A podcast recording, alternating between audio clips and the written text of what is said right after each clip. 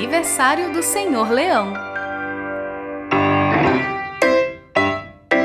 Conversavam a girafa e a elefanta, muito animadas. E sabe do que elas falavam?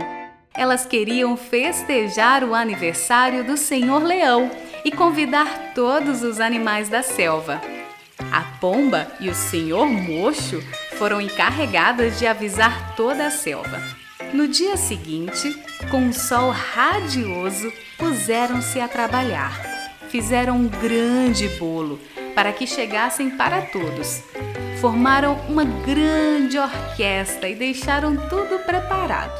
O macaquinho Tite ficou encarregado de chamar o leão e toda a sua família, que não sabiam de nada. Quando chegou, o leão ficou muito emocionado e feliz. Cantaram-lhe os parabéns e começou a festa, que durou uma semana inteira.